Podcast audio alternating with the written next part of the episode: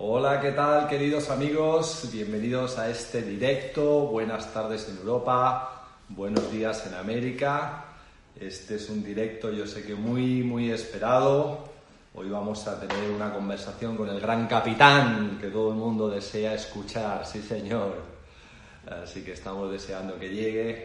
Bienvenidos a todos, queridos amigos, desde todos los lugares del mundo donde nos seguís. Es una maravilla poder compartir con vosotros cada día un poquito de estas conversaciones con amigos queridos y que veáis cómo los líderes van forjándose, cuáles son sus eh, diferentes eh, decisiones que han tenido que tomar en la vida, cómo han tenido que saber decidir a, a veces cometiendo errores y aprendiendo de los errores y bueno, pues eh, todo esto, la idea es que te pueda ayudar a ti a mejorar tu performance, tu desarrollo, a que leves tu nivel de liderazgo, tu influencia y que veas que tú puedes alcanzar cualquier proyecto que tú desees en tu vida.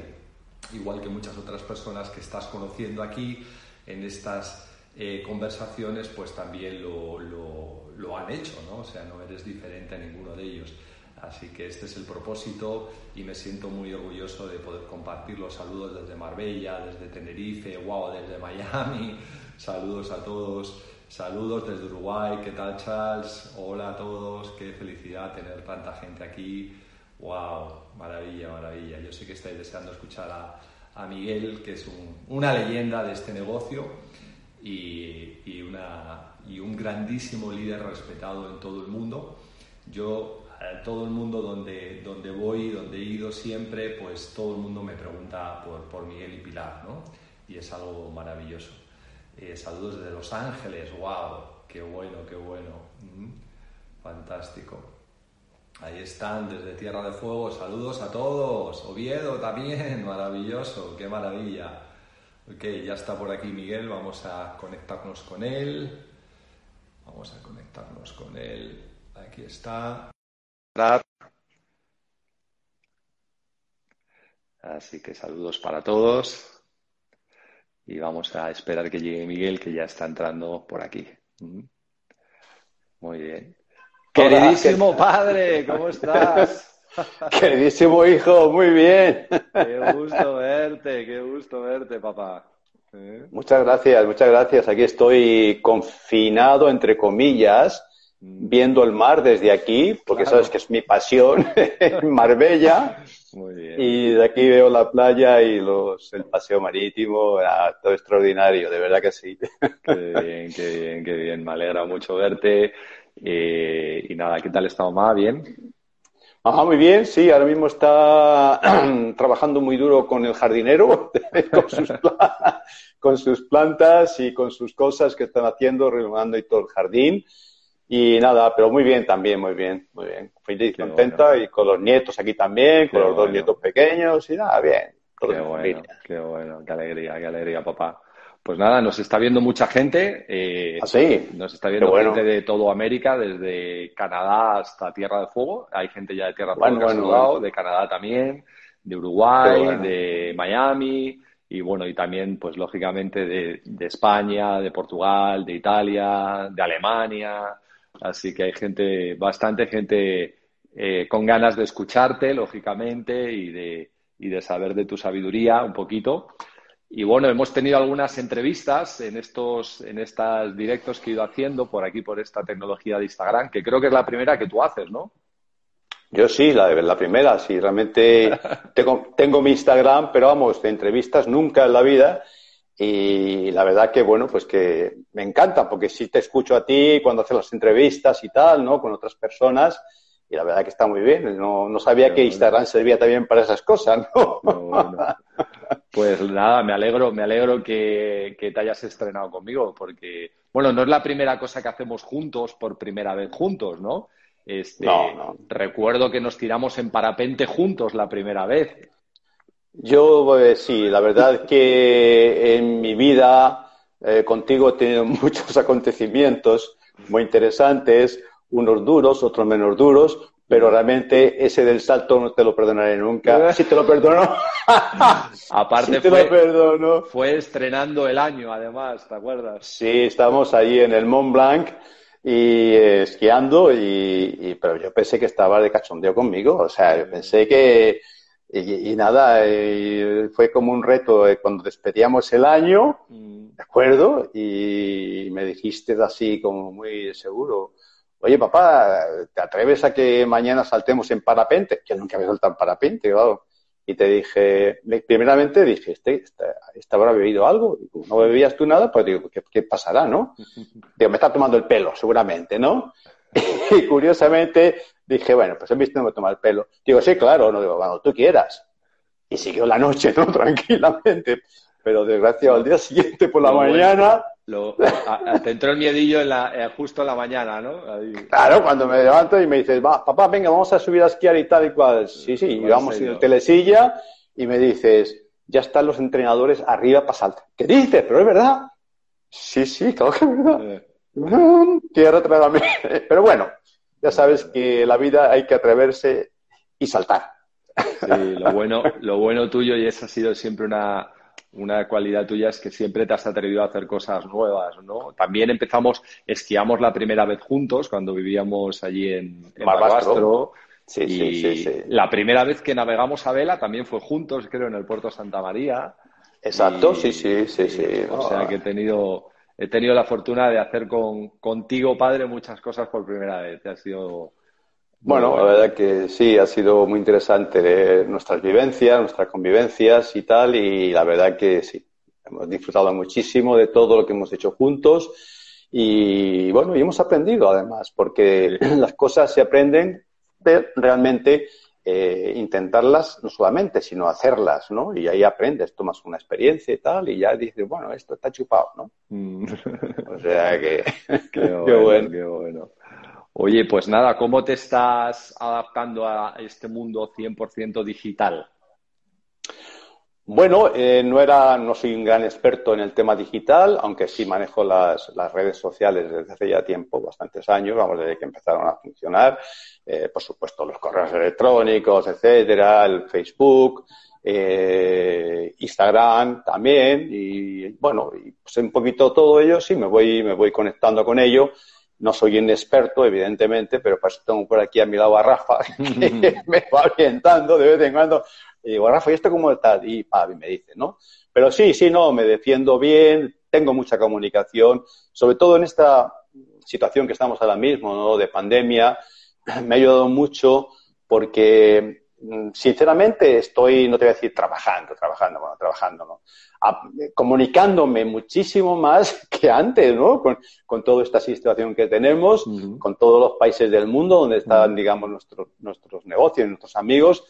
Y la verdad que me ha dado pues, mucha más soltura en todas las cosas y, bueno, la verdad que me alegro muchísimo porque lo que estoy claro, Miguel, y bueno, y todos los que me escucháis, es que esto ya es un nuevo comienzo el que va a venir. Es decir, esto eh, vamos a volver, por supuesto, a, pues a las cosas eh, que diría no normales, porque no a ser normales, como cuando se pasó de, digo yo, de la era, pues no sé, agrícola a la industrial, que a mucha gente no, no lo entendía, que tal y cual, pues bueno, ahora esta pandemia, digamos, ha sido como algo mm, que ha sido muy grave, evidentemente, por la cantidad de muertes que ha habido, pero ha sido algo, digamos, que nos ha hecho despertar, sobre todo a muchas personas, a muchas personas, evidentemente, porque esto lo que hace es un cambio de ruta, un cambio de rumbo. Es decir, ¿y ahora qué hacemos? Bueno, pues ahora hay que hacer, hay ahora que inventar, ahora hay que reinventarnos, como se suele decir, ¿no? ¿Para qué? Pues para cambiar las cosas, seguir haciendo cosas diferentes, adaptarnos a los sistemas digitales, etcétera, etcétera, mm. porque las cosas van así. O sea que realmente yo lo veo bien, ¿eh? Muy bien. Entonces, eh, cuando mamá y tú entrasteis en Amway, eh, creo recordar que el primer pedido que hicisteis a Amway, según yo escuché eh, alguna vez, este, básicamente lo hicisteis escribiendo a mano el pedido y enviando una carta por correo, ¿no? Bueno, eso era la prehistoria del negocio. Claro. fue, una, fue un arranque muy, muy curioso, muy interesante. Claro, para nosotros también era algo desconocido. Yo ya manejaba, eh, por mi profesión de ingeniería, ya manejaba pues eh, todos los sistemas de CAD-CAM, que de eso eh, ya no había delineantes en, la fábrica, ya éramos todo, era CAD todo por ordenador y estas cosas, ¿no? Lo cual era una novedad muy grande, ¿no? Con lo cual, pero claro, entras a este proyecto y no había tecnología ninguna. De hecho, todo era manual. Eh, se hizo un primer pedido manual. Había 14 productos, nada más en España. Pedimos 14 productos por dos. Yo le dije a mi querida esposa y tu madre, digo, oye, toma esos productos que tienes en casa y elimínalos, que no nos hacen falta para nada. O dáselos a, a otra gente, a pobres o gente que lo necesite, ¿no?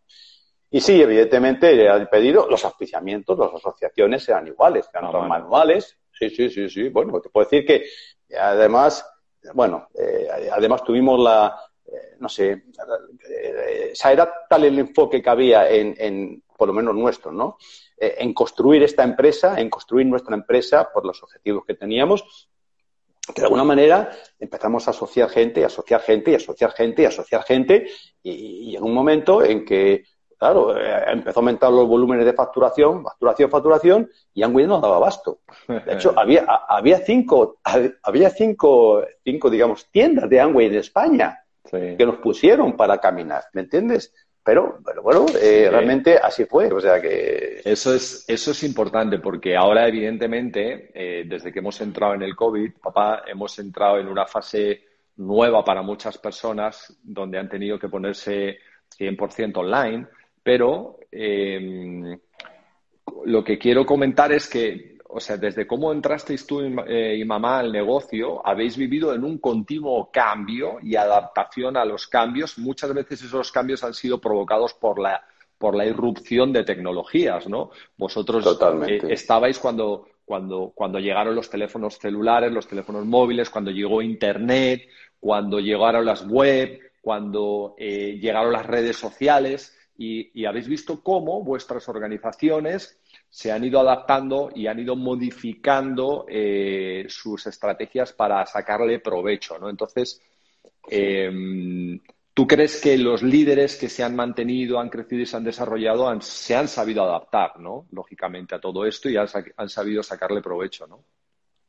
Efectivamente, eh, eh, ha habido etapas como en todos los países del mundo nosotros tuvimos un crecimiento exponencial muy grande, evidentemente, pasábamos de 3.000 euros de facturación anual que tenía Angway cuando yo entré a 125 mm. millones en, en dos años y medio, con lo cual fue una barbaridad de crecimiento, ¿me entiendes? Y evidentemente todo eso hizo que no tuviésemos tiempo para liderar a tanta gente. Y ese era un problema grave, porque si tú no lideras a los equipos, los equipos no, no, se, no se construyen con liderazgo y, digamos, empoderándolos, evidentemente eh, se pierden, se pierden. Y mucha gente se marchaba del negocio porque no sabía, porque no se tal, ¿no? Con lo cual, tuvimos que ir adaptándonos. Eh, una de las cosas que, que, fue un cambio muy importante en, en el proyecto para nosotros fue, eh, de alguna manera, que habíamos aprendido el negocio, pues como nos habían enseñado nuestra línea de auspicio de Estados Unidos, y era que aquí nada más que había que asociar gente, y eso es lo que hacíamos, asociar, asociar, asociar. Y sí, había volumen que se movía y tal, evidentemente, pero la mayoría no movía volumen. Había un 60, un 50% que movía, un 50% que no movía nada, ¿no? Y entonces llegó un momento que había un poco como de crisis, ¿no? Y yo tomé la decisión de irme a Japón a investigar, que era el país más grande del mundo en el año 98. Eh, ¿Qué hacen los japoneses para crecer tanto? no Y entonces, mm, nada, pedí una reunión, me reuní con la corporación Amway allí en Japón, me explicaron cómo funcionaban y después conocí a todos los líderes importantes, a Nakajima, Nakajima San, Nakajima. Sí, yo lo conocí en aquella época, y a otros muchos tantos, y me explicaron cómo, cómo lo hacían los tipos. Y claro, una de las claves era que también había que vender. Claro. yo dije, ah, que hay que vender. Sí, claro, claro, hay que vender. Bueno, y entonces ellos tenían, fíjate, el 10% de los distribuidores em, emprendedores, verdad, ¿no? Mantenían el 90% que también estaban asociados, pero que ellos se encargaban de también de hacerle los pedidos y todo para su facturación. O sea, y yo cuando vine a España traté de dibujar ese esquema, no con el 90-10, pero sí con un 50-50, 40-40, eh, más o menos, eh, para empezar con, la, con, las ventas. Y empezaron las ventas, las ventas, las ventas, y fue un momento en que empezamos a crecer nuevamente en el 2000, empezamos a crecer bastante bien otra vez, poco a poco, poco a poco, y fue, digamos, muy interesante. O sea, experiencias. Las adaptaciones son siempre necesarias. Eh, ahora estamos, sin duda alguna, Fíjate qué paradójico, papá. Estamos, eh, estamos ahora hablando del modo online, pero antes del COVID, antes de que nos dijeran hay que aislarse, ya estaba el negocio preparado para hacerse online. Lo que pasa que no lo hacíamos porque teníamos todavía esa inercia de cómo veníamos haciendo las cosas, no acabábamos de atrevernos, pero realmente no tuvimos que hacer nada que ya no estuviera preparado, ¿no? Porque estas conversaciones ya se podían hacer, ya podíamos tener el Zoom, ya la página web ya estaba puesta, ya podíamos tener clientes online. O sea que ha habido lo que aparentemente era un desafío, ha sido lo que nos ha forzado a entrar en ese nuevo modo de hacer las cosas tan, tan productivo, ¿no? Efectivamente, y es una cosa muy interesante, porque en esta vida, cuando en esta vida, digamos, ha evolucionado debido a los cambios, o bien que ha hecho la naturaleza, o mm. bien que ha hecho el ser humano. Por lo tanto, evidentemente, las personas que se retraen y no cambian, se quedan en el pasado. O sea, de una forma, se quedan en sus rutinas y nunca van a prosperar. Y es triste, mm. porque esas opciones las tenemos todos los seres humanos. Hasta que tenemos que saber adaptarnos a los nuevos cambios y a las nuevas formas, porque son las que existen y las que van a venir en el futuro, y mucho más todavía. Bueno, de hecho, eh, de hecho, solamente viendo algunas fotos tuyas, no de mamá, porque mamá siempre ha estado igual de guapa, pero viendo algunas fotos tuyas de cómo entraste al negocio, yo tengo esas, esas imágenes, algunas, de la primera convención que fuiste con Luis Costa, de tus primeros reconocimientos. O sea, tú te has mantenido en una continua evolución que se nota físicamente, pero además esa evolución de mejora continuada, ¿no? O sea, dices, que es increíble, ¿no? Y yo creo que ese es uno de los frutos que trae la, la, la evolución y el crecimiento permanente, ¿no, papá? El que siempre estás mejorando, ¿no? Efectivamente, hijo, el, realmente la vida eh, la vida no es ya llegué, no. Nunca se llega, o sea, nunca llegas a, a ser ya todo, no. En la vida, digamos, son saltos que hay que dando en la vida, saltos, saltos. Y el primer salto, el más importante, desde mi punto de vista, fue el primero de todos, que fue cuando nos parieron. Fue un salto doloroso, doloroso evidentemente, pero eso nos dio la vida, o sea, nos trajo la vida. Y aunque nos dolió, de alguna manera, fue muy interesante. ¿Por qué? Porque de alguna manera supimos adaptarnos a la vida, a la vida de verdad. Porque claro, era muy fácil, bonito vivir en la barriguita de la mamá, ¿verdad? Allí que te daban de comer, que te mimaban. Sí, sí, nada, nada, todas estas cosas, ¿no? Con lo cual, cuando sales afuera, dices, ¡guau! ¿Qué es esto, no? Y muchas veces este choque, que pongo yo de, como ejemplo del salto primero que damos en la vida, es saltos que también ocurren en la vida. Por ejemplo, este salto que tenemos ahora mismo, que es el de la pandemia famosa, es un salto que tiene mucho dolor, pero mucho, mucho dolor. Aparte de lo más triste, ¿no? Las muertes que ha habido y todas estas cosas. Pero es que los que están vivos también han tenido un palo muy grande porque la economía ahora mismo va a ser muy grave lo que va a ocurrir. Y va a quedar mucha gente fuera de trabajo, mucha gente sin empleo, pero claro, no pueden decir, bueno, a ver si el gobierno nos subvenciona y tal. No, no, tienes que tomar determinaciones, decisiones, tienes que mover el culo, que se suele decir, ¿no? Para ir hacia adelante. Porque la vida no es así, la vida no es que me lo tienen que regalar, no, tú tienes que luchar por ello. Y hay muchas opciones, ¿no? Estarás eh, negocios como el nuestro, por ejemplo, etcétera, etcétera, que la gente puede iniciar el negocio. Pero mm. claro, hay que dar ese paso adelante, hay que dar ese salto, es atreverse y arriesgar. Y el que no atreve y arriesga, es el momento de empoderarse. Cuando hay un desafío hay que empoderarse y no, y no desanimarse, ¿no? Hay que empoderarse. Oye, yo vi, yo vi hace tiempo eh, en casa de Pedro y Ana Valdecantos una revista de Amway, pues del año de la Tarana, del año 88, por ahí o tal. Eh, entonces, en la portada me, me llamó mucho la atención la revista por el año que era, pero en la portada eh, venían las calificaciones y venía tu nombre, el de mamá, venía nuevos 18% Miguel y Pilar Aguado, ¿vale? Entonces, lo, primero es que no, no, no, no empezaste en el negocio como embajador corona, sino que empezaste como todo el mundo y ya y, calificaste al 18% inclusive, ¿no? Pero la parte, la parte que, yo creo que es interesante eh, aquí, o que a mí me gustaría que comentaras un poco, es ¿Tú te imaginabas todo esto en ese nivel del 18 o esto era imposible de imaginar? O sea, ¿tú te imaginabas que un día ibas a estar con la familia de Vos y Van Andel en el club de embajadores Corona de Fundadores o aquello era en aquel momento todavía impensable, ¿no? ¿Con, qué soñabas tú en aquel momento?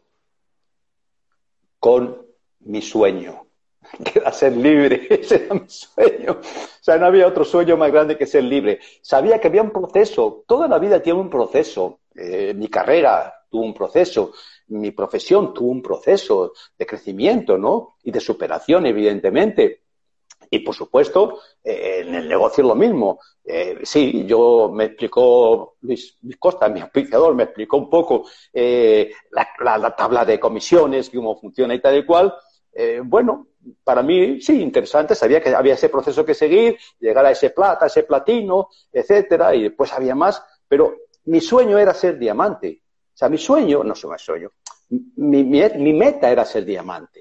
¿Por qué? Porque era la meta en que yo me podía liberar de mi profesión y dedicarme a 100% a mi empresa, a mi negocio. Y eso era, digamos, todo mi sueño, o sea, verme en libertad, poder decidir mi vida, poder hacer lo que yo quisiera, viajar por el mundo cuando yo quisiera sin pedir permiso a nadie. Tú sabes muy bien, Miguel, que hemos estado, cuando yo trabajaba, que hemos ido a esquiar, que hemos ido a tal, muchas veces os he dejado en Sierra Nevada, porque yo me tenía que volver a la fábrica, porque me llamaban por cualquier urgencia. O sea, no tenía esa libertad. Y por eso yo, de verdad, cuando yo reflexioné en mi vida, hice esa catarsis personalmente conmigo mismo, dije, pero Miguel, ¿dónde vas en la vida? Tienes 45 años. ¿Qué vas a hacer en la vida? ¿Vas a esperar hasta los 65 para jubilarte y que te den una pequeña, un dinero y tener tiempo para disfrutar la vida? No, no, por favor. Y fue cuando yo tomé la determinación de cambiar mi vida. Y es triste que mucha gente no vea esto. Mm. No, no, no, no salir, pero bueno, ¿qué se va a hacer? es, una, es una decisión personal de cada uno, ¿no? ah, no, está claro, está claro. Este, no, no, quiero, no quiero que dejemos sin aprovechar eh, que hablemos un poquito de la travesía de tu libro que tengo aquí, eh, porque también es un desafío para ti, porque en algún momento tenías ahí como ese sueño tuyo de navegar, cruzar el Atlántico a vela, siempre lo tenías, pero estaba ahí como que no, todavía no dabas el salto hasta que un día te atreviste y eso desencadenó una experiencia para ti maravillosa, de mucho aprendizaje, además de, compañerismo, y pariste un libro, ¿no? Entonces, eh, pues cuéntanos un poco cómo fue el viaje, el libro está lleno de, sabiduría porque haces un, haces un símil de la travesía con la travesía de la vida. En realidad es la travesía de la vida, no la travesía que hiciste de, isla a isla. Y, cuéntanos un poco algunos principios claves que estás aquí hablando en el libro. Bueno, realmente, como tú bien decías antes, eh, todos tenemos una mochila emocional donde vamos guardando eh, sueños o fantasías o ilusiones que tenemos en la vida y ahí se van archivando, ¿no? Se van archivando poco a poco, poco a poco, poco a poco y tal. Y esto, de, digamos, de la, travesía, cruzar el mar, tú sabes que uno de mis sueños, a mí el mar me ha apasionado, de hecho hice mi carrera eh, náutica porque me, apasionaba el mar, hice la ingeniería náutica, ¿no? Eh, y, me ha apasionado siempre el mar. El mar tiene muchas connotaciones que no voy a comentar hoy, pero, pero bueno, es impresionante lo que se vive en la mar, ¿no? Mm. Eh, pero, o sea, eh, realmente eh, cuando yo tomo la decisión de que este sueño se tenía que hacer realidad, fue pues en, noviembre del año 2000, 2015, creo que fue, sí. Y tomé la decisión en noviembre porque es cuando los barcos salen a la mar a cruzar el Atlántico, ¿no? Que vienen los vientos alisios y todas estas cosas y tal, ¿no? Fue cuando yo tomé la decisión, digo, bueno, yo, ¿y por qué no cruzo? Y yo tengo, yo tenía un barco, tú sabes, el Libertad 1, que hemos navegado juntos, hemos ido a las islas y tal, navegando, divirtiéndonos y tal, ¿no? Y, y hemos navegado juntos, y tú sabes navegar muy bien como yo, y también Rafa, que fue el que se movió más con el barco el Libertad 1, porque yo andaba por Estados Unidos, bueno, por muchos lugares del mundo. Y curiosamente, eh, hay un refrán marino que dice, eh, si solamente navegas por la costa, nunca podrás descubrir nuevos océanos. Y es así. Y en la vida pasa lo mismo. La vida que se acostumbra, la gente que se acostumbra en la vida a hacer las mismas cosas, nunca podrá descubrir una vida de mayor riqueza, eh, prosperidad, felicidad y armonía. Nunca. Entonces hay que, hay que saltar, ¿no? Y bueno, eh, cuando yo tomé la, la, decisión esta de decir, fue allí, en noviembre y tal, yo este año que viene tengo que cruzar. Ya no tenía el barco en libertad, lo había vendido porque habíamos decidido navegar mejor alquilando barcos que de otras cosas, ¿no?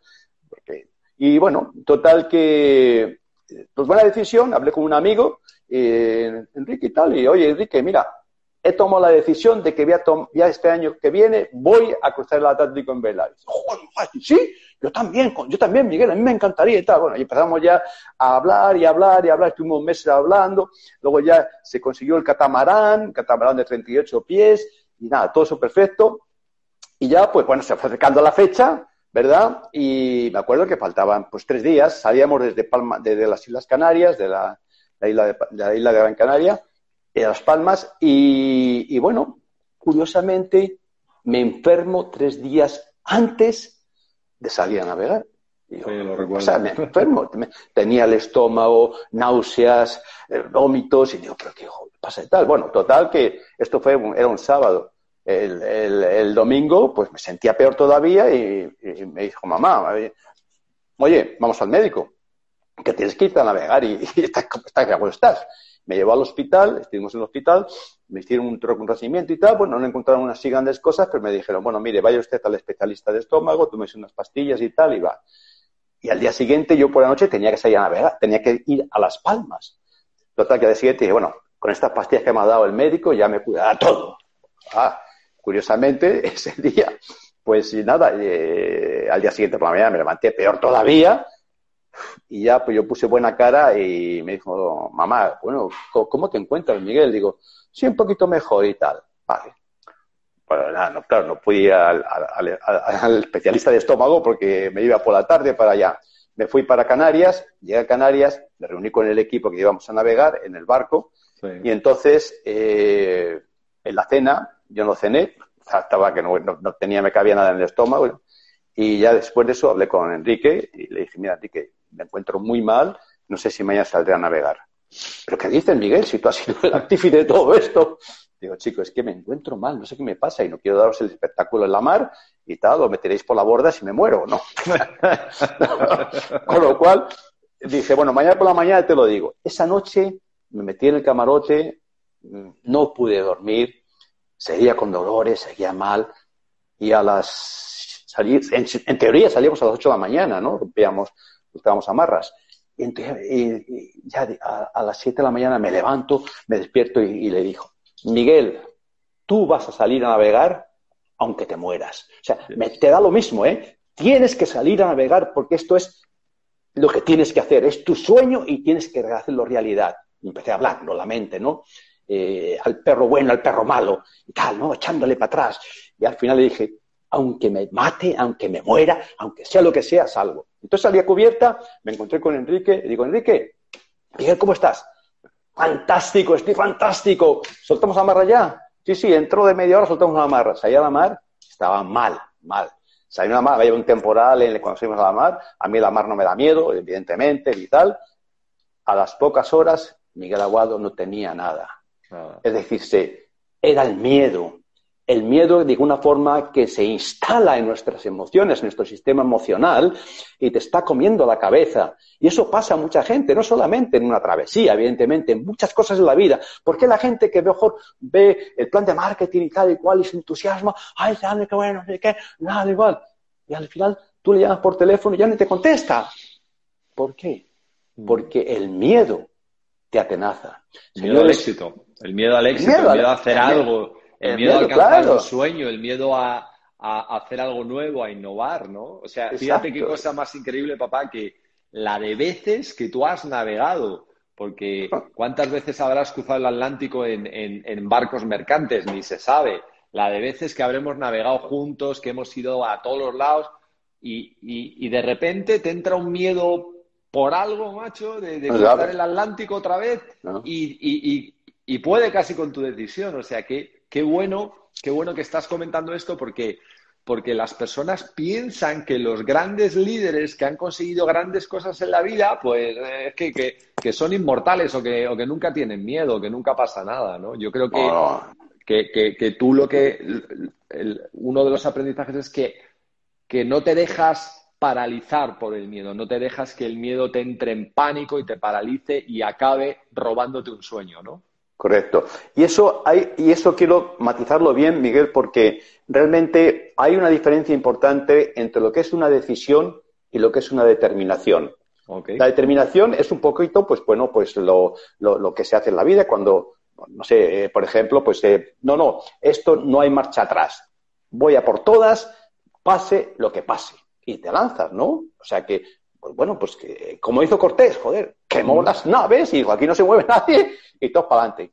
Bueno, pues hay que quemar las naves emocionales que tenemos para seguir hacia adelante. Y eso es la determinación. La determinación no hay vuelta atrás. La decisión tiene sus emociones que a veces lo que hacen es emociones te atacan con sus miedos y haces que desistas en cualquier aspecto. O sea, que es muy importante definir, o sea, saber qué es una decisión y saber lo que es una determinación para eso. Bueno, lo que me preguntaban, ¿no? Salimos a la mar, ya te digo, a los, nada, al día, a las pocas horas ya estaba yo con, wow, fantástico.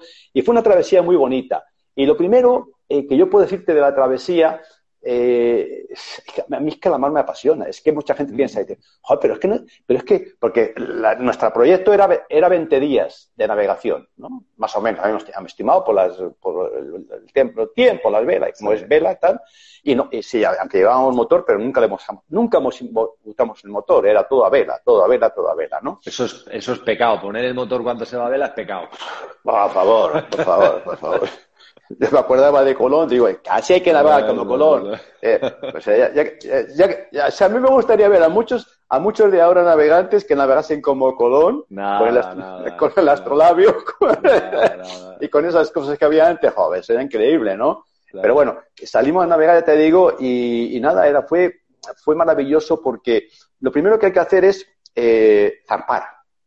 Y cuando es zarpar, ya no me refiero solamente a salir a la mar, que sí.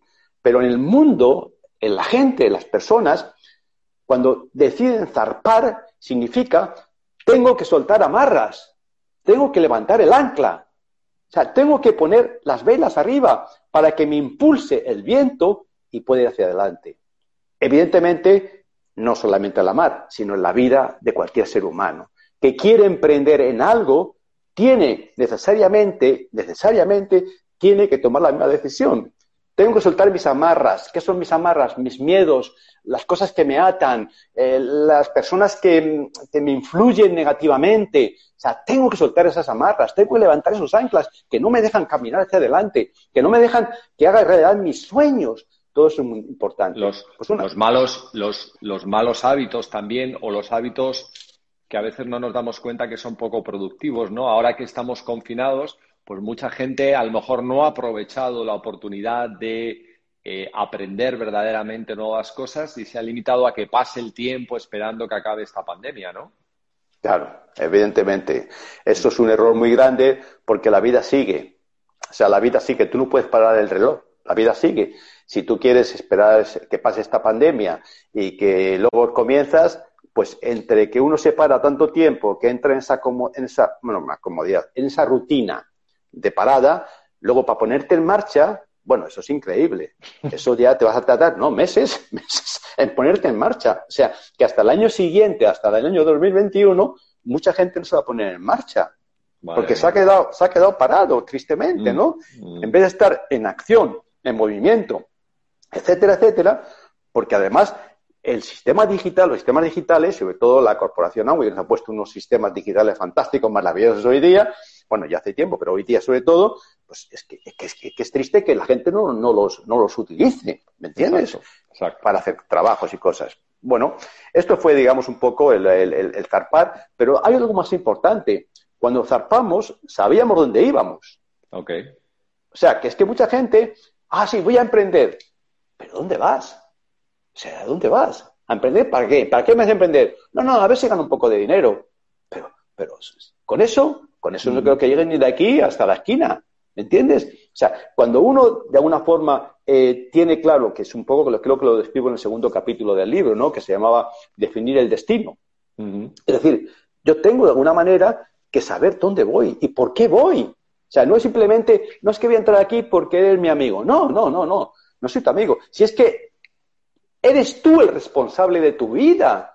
No es, no, tu, no es, tu, auspiciador, no es nadie, eres tú el responsable de tu vida. Tú es el que tienes que de alguna forma demostrar lo que tú eres como ser humano, esa esencia que tenemos todos dentro de nosotros, que nos mantiene vivos, que nos mantiene siendo los casi perfectos, ¿verdad?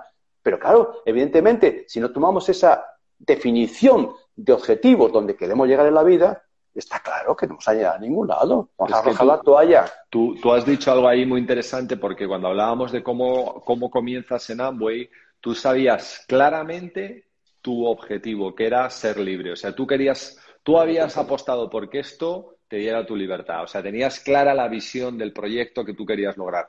Y luego sabías el destino al que llegar, que era llegar a diamante para ser libre. ¿Ok? Exacto. exacto. Eso, eso marca mucho. Es diferente entrar aquí para, para ver qué pasa o para ganar algo de dinero que con una visión de un objetivo poderoso en tu vida y de algo poderoso en tu vida, ¿no? Que, es cuando sales a navegar, por lo mismo que estás hablando tú ahora, decir, no es lo mismo salir a dar una vuelta en el barco, aquí vamos a dar un paseíto, que decir, no, es que vamos a cruzar el Atlántico, ¿no? Y, o sea, la visión empodera, la visión eh, te prepara para todo, ¿no? Totalmente. Sin visión, por supuesto, sin propósito, que es un poquito, si quieres, la brújula, la que nos marca nuestro norte de vida, o sea, el norte que cada uno tenemos en la vida, ¿no? Pues, porque hay mucha gente que está desnortada, gente que no tiene norte en la vida, que está, digamos, ya en una rutina de vida y es muy triste, que, que, que, que es lo que, que ya no, no, no busca más. O sea, va sin norte, va sin rumbo. Es decir, está amarrado a puerto, ¿verdad? Y yo muchas veces te lo he dicho, bueno, y tú lo sabes perfectamente, que has navegado conmigo. Muchas veces, mucha gente, cuando estamos en los puertos, no llegamos a los puertos así bonitos y tal, ¿no? Pues cuando llegamos a, no sé, a Ibiza, por ejemplo, cuando hemos llegado a otros lugares, ¿no? Y hay unos barcos allí preciosos y tal. Y la gente está, los paseantes que van por el puerto y dicen, ¡wow! Fíjate qué barco más bonito. ¡Wow! Fíjate este otro barco. Y yo digo a la gente, señores, los barcos no se han hecho para estar en puerto, los barcos se han hecho para navegar. Eso es un barco, ¿me entiendes? No para que la gente, ¡ay, qué bonito! No, no, está hecho para navegar, para el marino, para el navegante. Y tenemos que tener todos espíritus de navegante, seamos de tierra o seamos de mar. Porque el mm. espíritu navegante es el que te mantiene en acción y mirando hacia adelante y teniendo esa visión que tú comentabas antes, que sin visión no hay pasión y si no hay pasión no hay entusiasmo y si no hay entusiasmo no hay acción. Claro. Porque no ponemos la motivación, ¿me entiendes? Entonces, Todas esas cosas que son tan sencillas de explicar, hay mucha gente que no las entiende. Sí. Bueno, porque, bueno, las tienes que vivir y te tienes que dar cuenta que son reales para ti también y que si tú sigues esos principios, tu vida va a funcionar así también. Si no lo sigues, es imposible que funcione, ¿no? O sea, si tú escuchas, si tú escuchas de, el mensaje de alguien como tú, de que tú te empoderaste con una visión, ser libre, te pusiste una meta, y, uno no capta que uno puede hacer lo mismo también, pues, bueno, pues se queda solamente en una bella historia de alguien, pero pierde la, la fuerza de uno, ¿no? Que, que, uno puede tener escuchando. Es que uno, o por lo menos eso fue lo que a mí me pasó, no sé si a ti también, pero cuando yo entré en Amway, yo escuché las historias de los líderes de Amway, yo me empoderé, o sea, yo me creí que yo también podía, porque esa, escuchar la historia de alguien que ya ha recorrido el camino que tú vas a recorrer te ayuda a acelerar el proceso, te ayuda a crecer más rápido. Por eso las escuchamos, no porque sean un relato bonito, sino porque verdaderamente nos enseñan al camino que vamos a recorrer y nos permite acelerarlo. Correcto, correcto, Miguel. Realmente eh, para mí lo mismo pasó, ¿no? Eh, realmente yo, aunque había tomado la determinación también de, de, hacer este proyecto, de llegar a diamante, de ser libre, ¿no? Lo antes posible, pues eh, realmente una de las claves más importantes que, que tuvo y que mi auspiciador me, me, guió en ese sentido, ¿no, Luis? Fue mi primera convención. Nosotros llegamos eh, a platinos en seis meses, porque antes era tres meses lo, la calificación que había antiguamente, ¿no? De plata a platino, ¿no? Y me acuerdo que éramos en platino y tú te acordarás que fue cuando me propuso la, ah, la, empresa cuando yo trabajaba, me propuso ser director general de cinco fábricas en Europa y me tuve que ir a Estados Unidos, ¿te acuerdas de aquello, no? Sí, sí, sí, claro. Bueno, pues antes de aquello, Luis me dijo, Miguel, hay que estar en una convención. Y yo dije, ¿una convención? ¿Y cómo es una convención? Y tal. Dice, no, no, eh, tenemos que ir a Estados Unidos. Digo, Estados Unidos está loco, ¿cómo sea Estados Unidos en una convención? Y al final, eh, a base de su insistencia y su influencia y su conocimiento que él tenía, evidentemente, que yo no tenía sobre este proyecto, pues eh, le dije, bueno, pero realmente, ¿qué es importante para mí? ¿No es importante para mí mi sueño más que otra cosa? Pues Miguel, si te dice esta persona que sabe, hazle caso.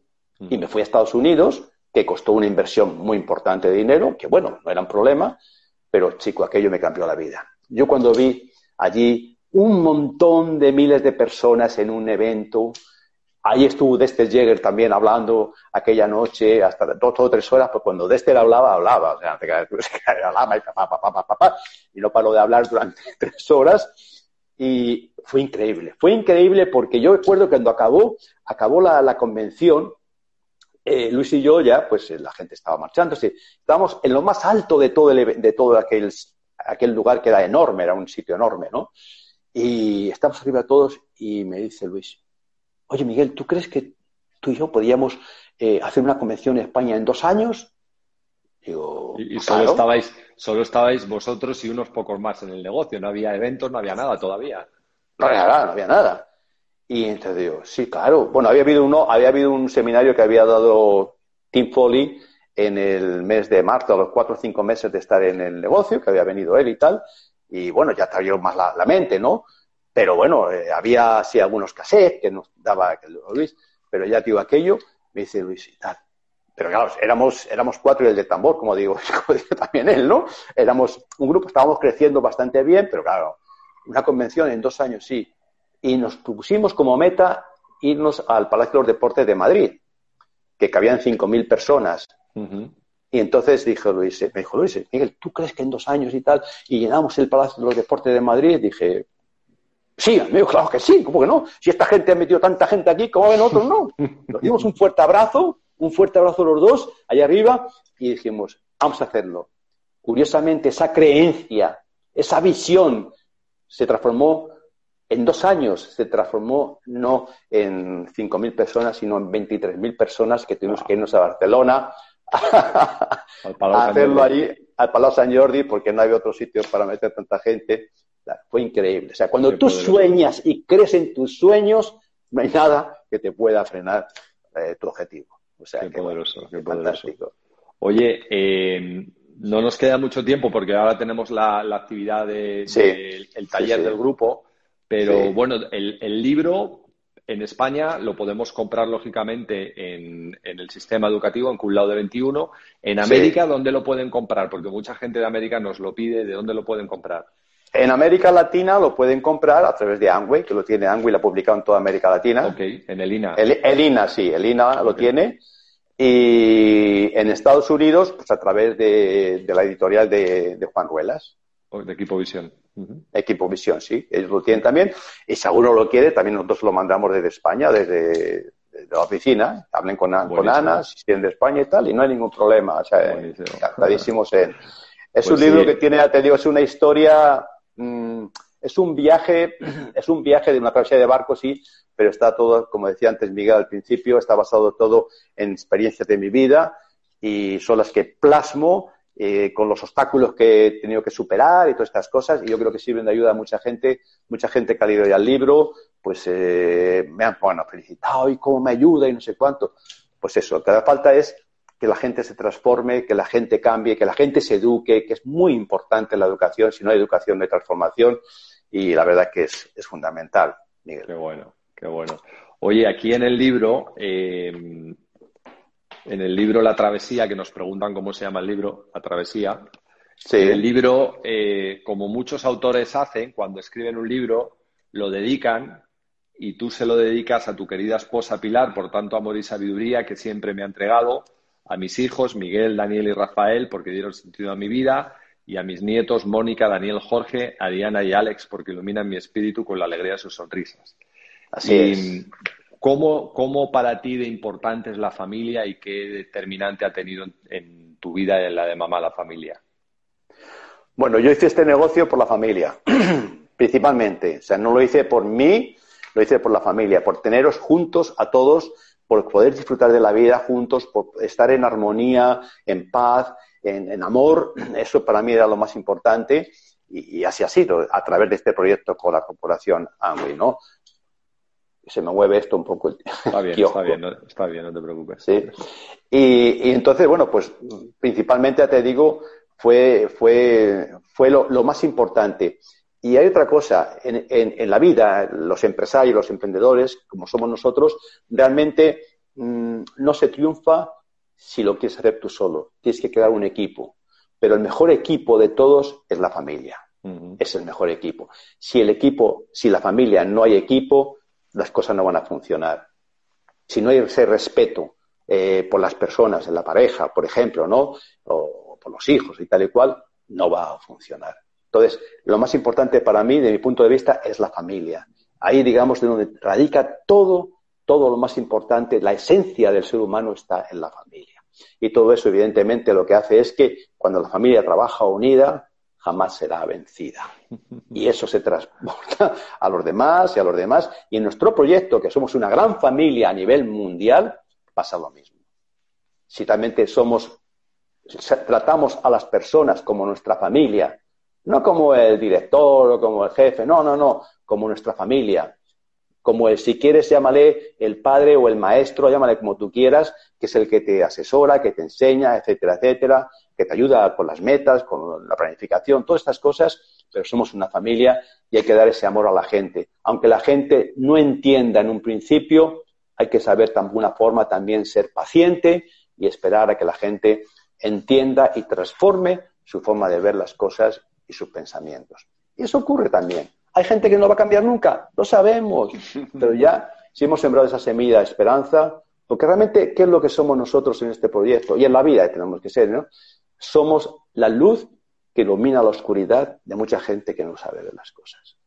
Eso es lo más importante. Somos el faro, el faro que ilumina en la noche, ¿verdad? A esos barcos que van por ahí navegando, ¿para qué? Para que no se pierdan contra la costa. Y eso es nuestro objetivo también. Iluminar a muchos corazones, a muchas mentes. Somos sembradores de semillas, ¿verdad? De esperanza, para que muchas personas que quieran cambiar sus vidas, estamos a su disposición para ayudarles en cualquier parte del mundo. Qué bueno, papá, pues yo la verdad que, bueno, ¿qué te puedo decir? Que no, que no te haya dicho, pero te lo vuelvo a decir porque para mí es una alegría decírtelo que me siento muy orgulloso de vosotros, de lo que habéis hecho en la vida, del ejemplo que nos habéis dado en la vida.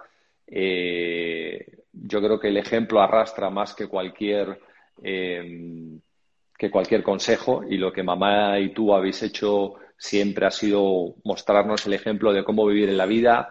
Eh, no solamente sois unos grandes líderes de Amway para nosotros, pero sois unos líderes en la vida, una manera de comportarse en la vida y de caminar por la vida. Y, lo que siempre hemos sentido eh, nosotros de, vosotros ha sido un amor profundo, un amor, eh, un amor infinito, el amor que, como padre das, que, que, es, que, es, que es inacabable, inagotable, ¿no? Y bueno, que te estoy muy agradecido por todo lo que has hecho en la vida y por, y por cómo, y por cómo te has comportado siempre en la vida con nosotros y feliz. Y nada, que yo estoy dispuesto a continuar con el legado y a, mantener esa antorcha encendida que ilumine más gente. Ese es el propósito y tenemos una tercera generación que se incorporará con esa antorcha.